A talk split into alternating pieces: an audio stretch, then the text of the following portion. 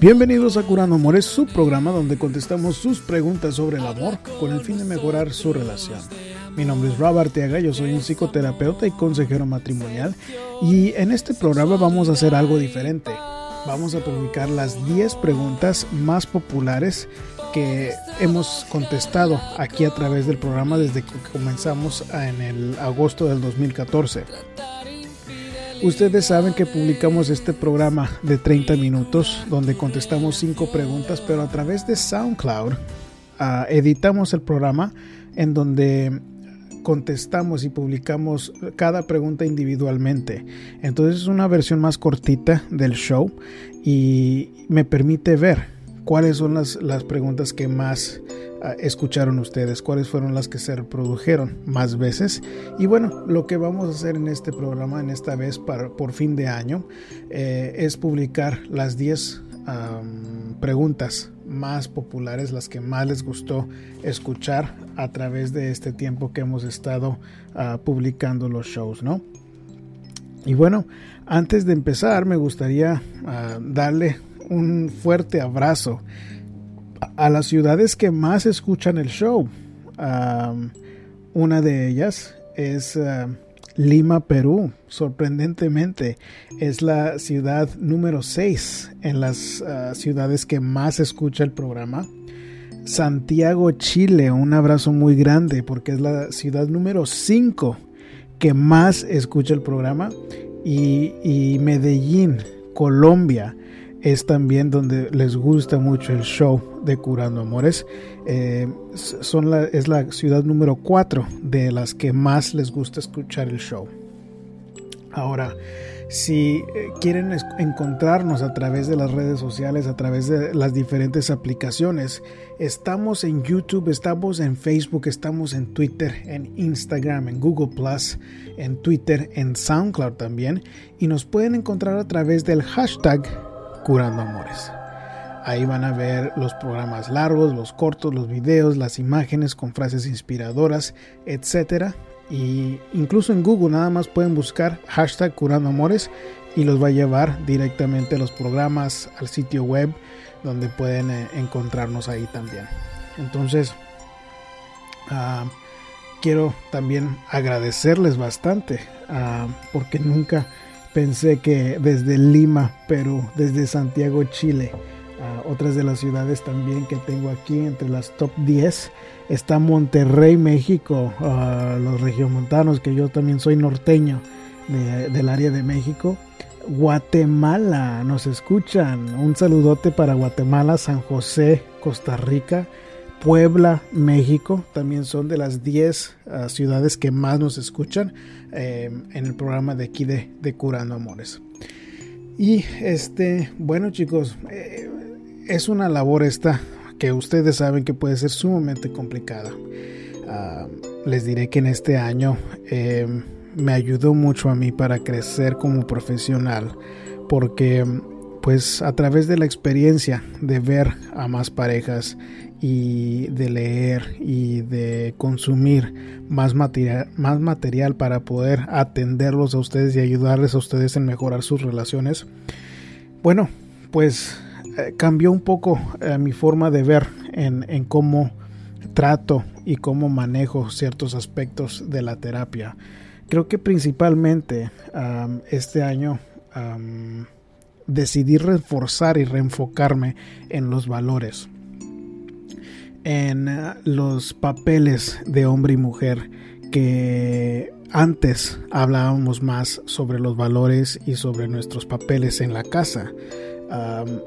Creo que ah, hoy en día nos hemos perdido un poco sobre cuáles son nuestros papeles mujer y hombre y no nos ha ayudado mucho en, en seguir adelante como familia. Entonces, aparte de que nos estamos divorciando más, los hijos los llevamos y los arrastramos a través de esos problemas porque nosotros como adultos no hemos tomado las precauciones de escoger una buena pareja, no hemos eh, tomado responsabilidad de nuestros problemas ah, para mejorarnos. Entonces, siento que esa parte de mi terapia ah, me ayudó mucho para poder clarificar ciertas dudas que como quiera uno como profesional de repente le salen y, he visto un buen resultado, un buen resultado en los clientes con los que atiendo y, y, ah, los amores curados, ¿no? Que, terminamos, ah, que para mí es la mayor recompensa de mi trabajo ver esas, esos cambios en las parejas que atiendo y, de todos ustedes que me escriben y que me dicen que les ha ayudado el programa para seguir adelante, para ayudarles en esos momentos difíciles, ¿no? Pero bueno, eh, vamos a empezar de una vez con el programa. Este, la pregunta número 10 es en SoundCloud, la pregunta número 39 que se tituló Quiero superar la infidelidad de mi esposo. Vamos a escucharla. Con la pregunta anónima que nos escriben, ¿cómo puedo superar la infidelidad de mi marido? Bueno, mira, creo que para superar una infidelidad, la disposición de perdonar tiene que estar en ti. En otras palabras, si no estás dispuesta a perdonarlo, a final de cuentas no lo vas a poder superar. Y eso es independiente de si sigues con él o no. El perdón realmente no es para quitarle a él la culpa que traiga encima, sino para permitirte a ti disfrutar del amor. Claro, es cuando tú estés lista y se puede tomar tiempo. Ahora, si él sigue contigo y quieres tú estar con él, pues también depende de él si tú vas a poder superar la infidelidad.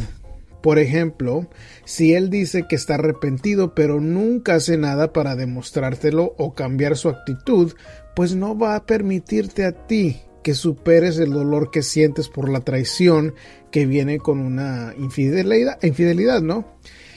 Al contrario, si él está mostrando cambios positivos, es una buena señal, pero aún así se toma tiempo para creer que los cambios son reales y permanentes y te voy a decir que demasiadas veces los cambios solo son para ganarse de nuevo a la pareja, así que tú tienes que estar firme y recordarle a él de que tú necesitas los cambios eh, para tú sentirte bien de la pareja y bueno, cuando demasiadas veces se, sienten cómodos los que fueron infieles, todo regresa a lo mismo y hay, hay mucha problemática que sucede en la pareja.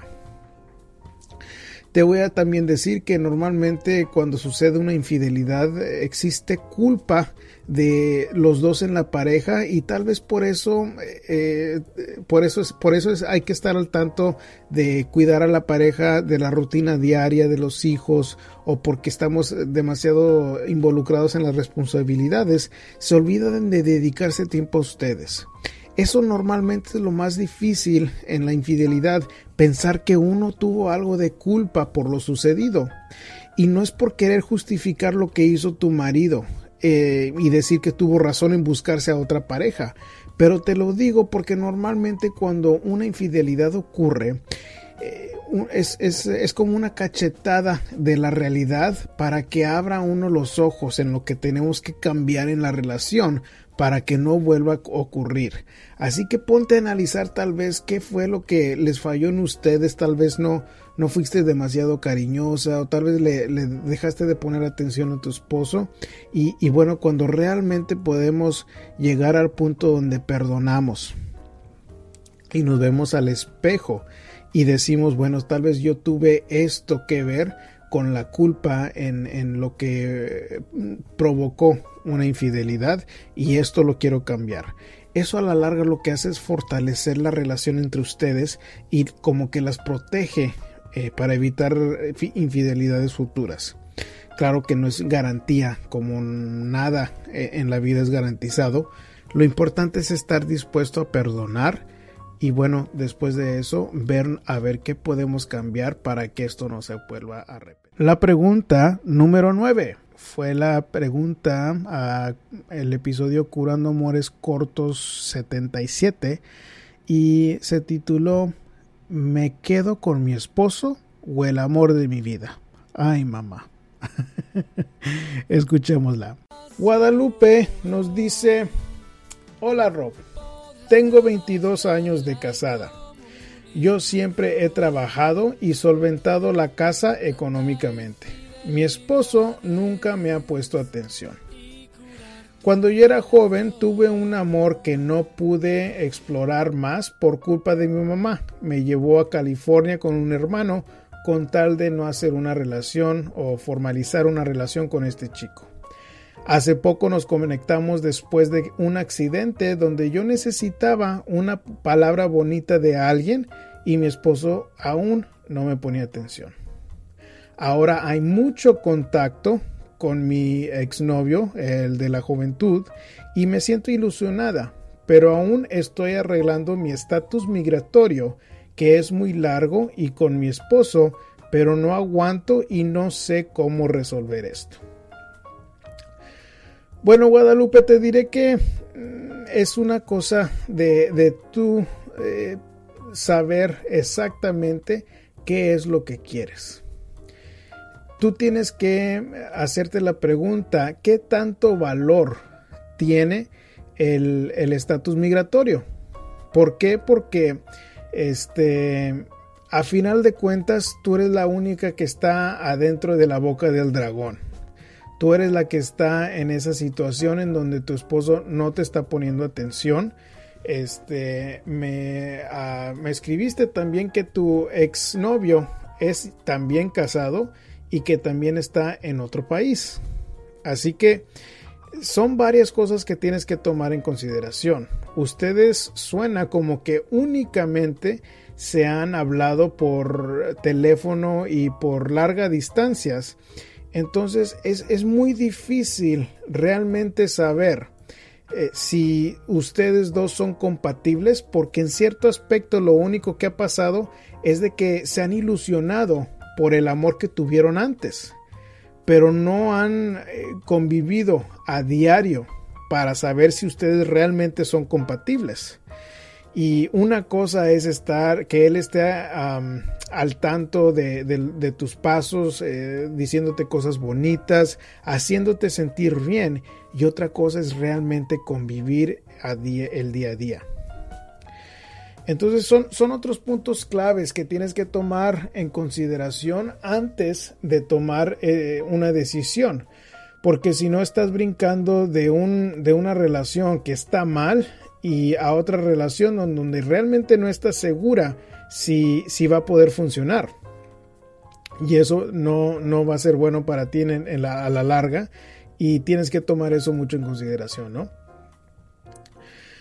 Este, entonces, eh, tú tienes que también estar bien consciente en sobre qué, tanto valor tiene ese estatus migratorio, ¿no? Uh, eso de, los puntos claves que tienes que tomar en consideración y realmente eh, siento como que todavía estás ilusionada con este exnovio en donde es posible de que realmente puedas formar una familia con él y que puedan ustedes vivir juntos pero así a larga distancia realmente es muy muy difícil darte cuenta de que sí, sí puede funcionar. Muy muy difícil si no han tenido contacto este físico.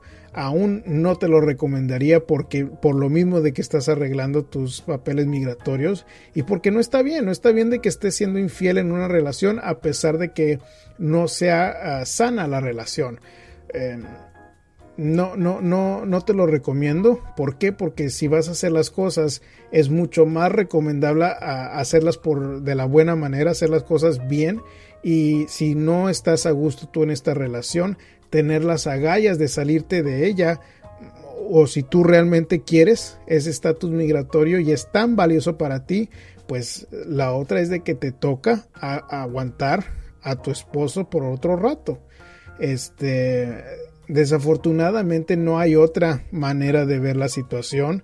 Tienes tú que darte cuenta y qué valor tiene ese pedazo de papel para ti porque em, ahorita noto que te está torturando, que este, no estás cómoda, que no has estado cómoda por mucho tiempo. Y bueno, es hora de decidir. Cuando ya decidas, eso te va a dar mucha más dirección y te aconsejo a que seas cautelosa en empezar una relación nueva con este otro persona, no con este otro chico. La número 8 viene siendo la 143 en Curando Amores Cortos y se tituló Cinco señales que le gustas a un hombre. Que dice, trabajo con un chico que me gusta mucho a mí. Hay veces que viene y habla conmigo y platicamos y quisiera saber cómo puedo saber si le gusto a un hombre. Bueno, Jimena, ah, te diré que nosotros como hombres no somos complicados. Creo que las mujeres se complican mucho querer descifrar lo que el hombre piensa porque se ilusiona. Entonces hay chicos que no les conviene o que realmente no se están mostrando interés en ellas y pueden equivocarse. Entonces nosotros como hombres no somos complicados.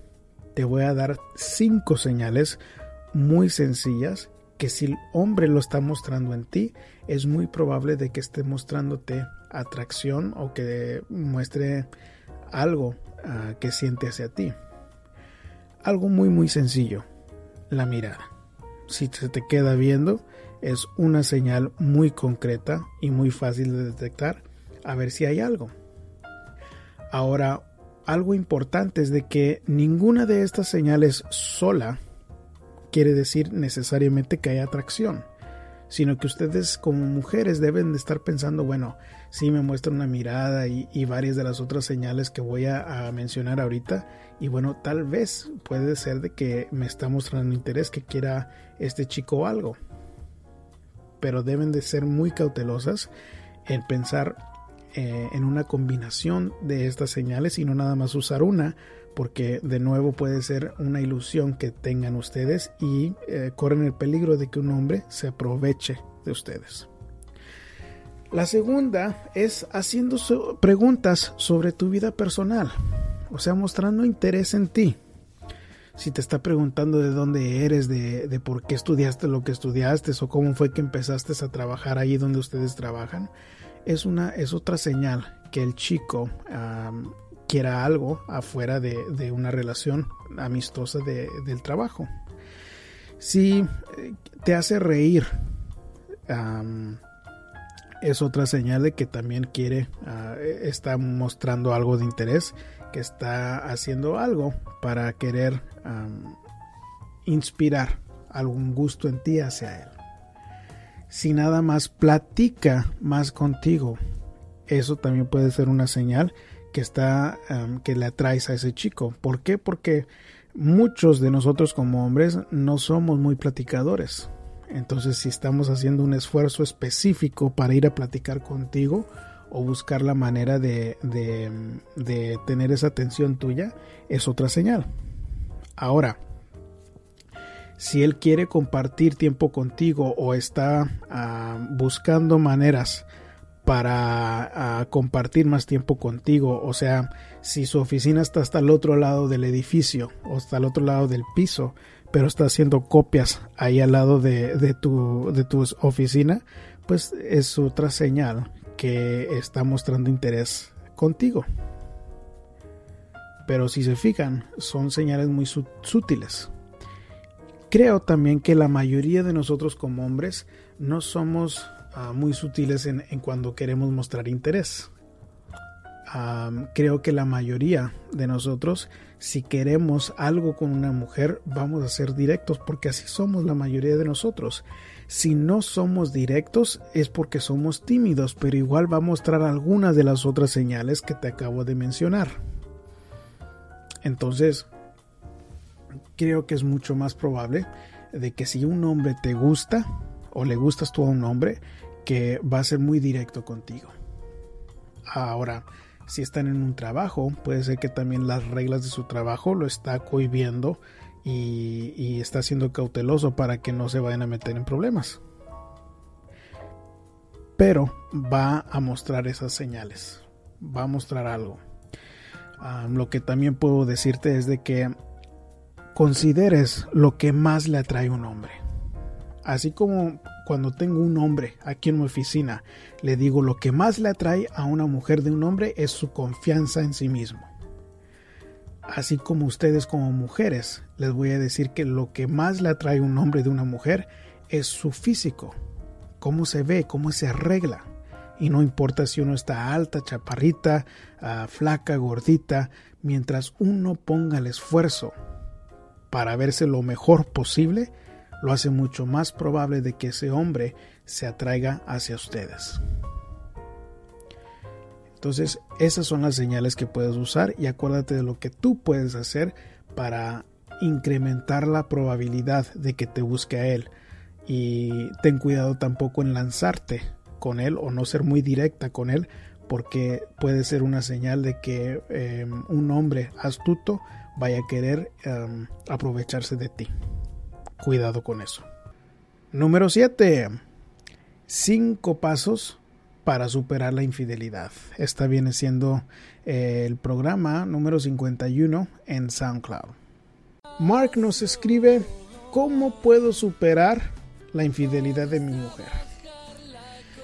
Bueno, Mark, te diré que no es nada fácil para superar una infidelidad, pero sí hay ciertos pasos que puedes tomar para lograrlo. Para empezar, date tiempo para sanar la herida, la herida de la traición. El tiempo es necesario porque es como, es como un golpe, un golpe emocional lo que acaba de pasar con una traición. Y bueno, cuando nos golpeamos físicamente, pues se toma tiempo para que ya no nos duela tanto. Igual si funciona con nuestros sentimientos. ¿Cuánto tiempo va a ser necesario? Eso depende de, de cada persona. Hay gente que después de una semana, de dos, de unos meses, pero hay unos que hasta, hasta un año puede tomarnos o más. Pero el primer paso es de que te des tiempo para sanar la herida de la traición. El paso número dos, y creo que es aquí donde nos podemos estancar, es analiza si tú pudiste hacer algo para prevenirlo. En muchos casos las infidelidades eh, suceden por culpa de los dos en la relación.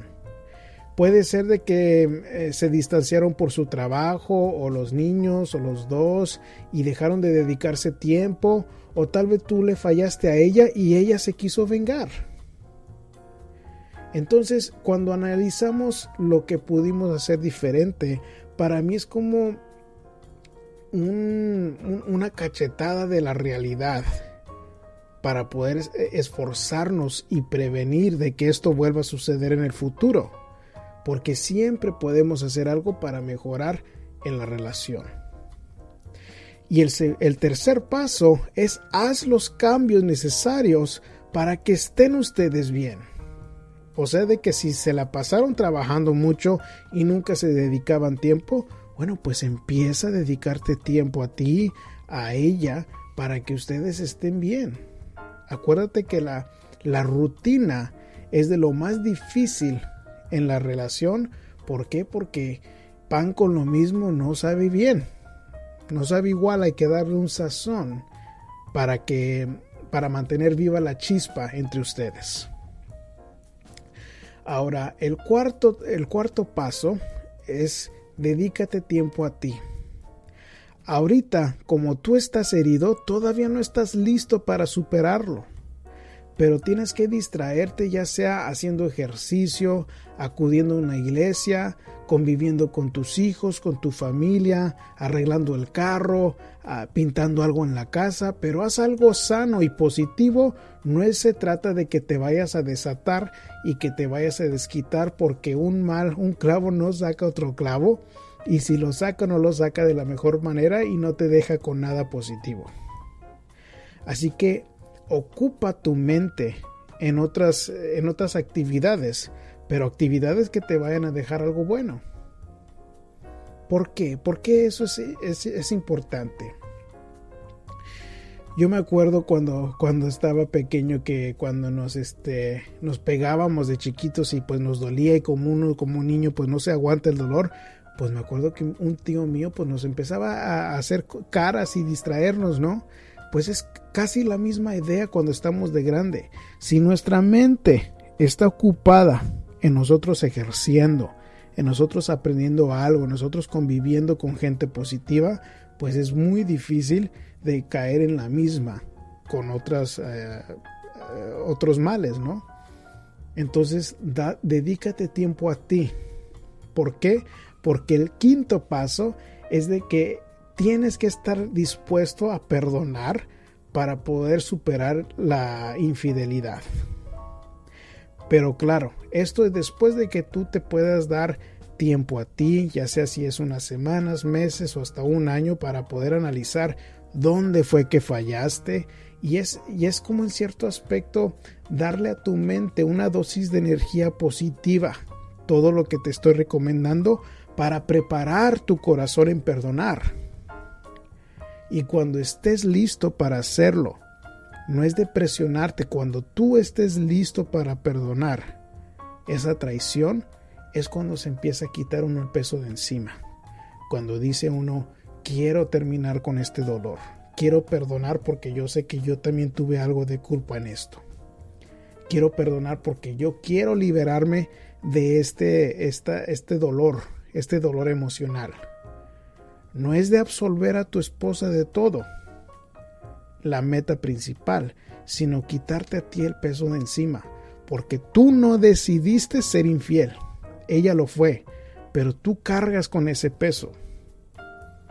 Entonces, el perdón, aunque es difícil y se toma tiempo, es el camino para empezar a superarlo. La pregunta número 6 más popular fue el episodio 56 que se llamó ¿Por qué los hombres son infieles? Escuchémosla. María nos escribe una pregunta que, bueno, voy a hacer lo mejor para, para contestarla porque sí es algo, ah, bueno, muy común, pero difícil para contestar. Dice, quiero saber por qué el hombre es infiel y es muy mujeriego. Bueno, María, acuérdese que como seres humanos somos animales y estamos diseñados para reproducir, no necesariamente para la monogamía. En otras palabras, como sociedad nosotros hemos decidido solo tener una pareja y quedarnos con ella el resto de nuestra vida.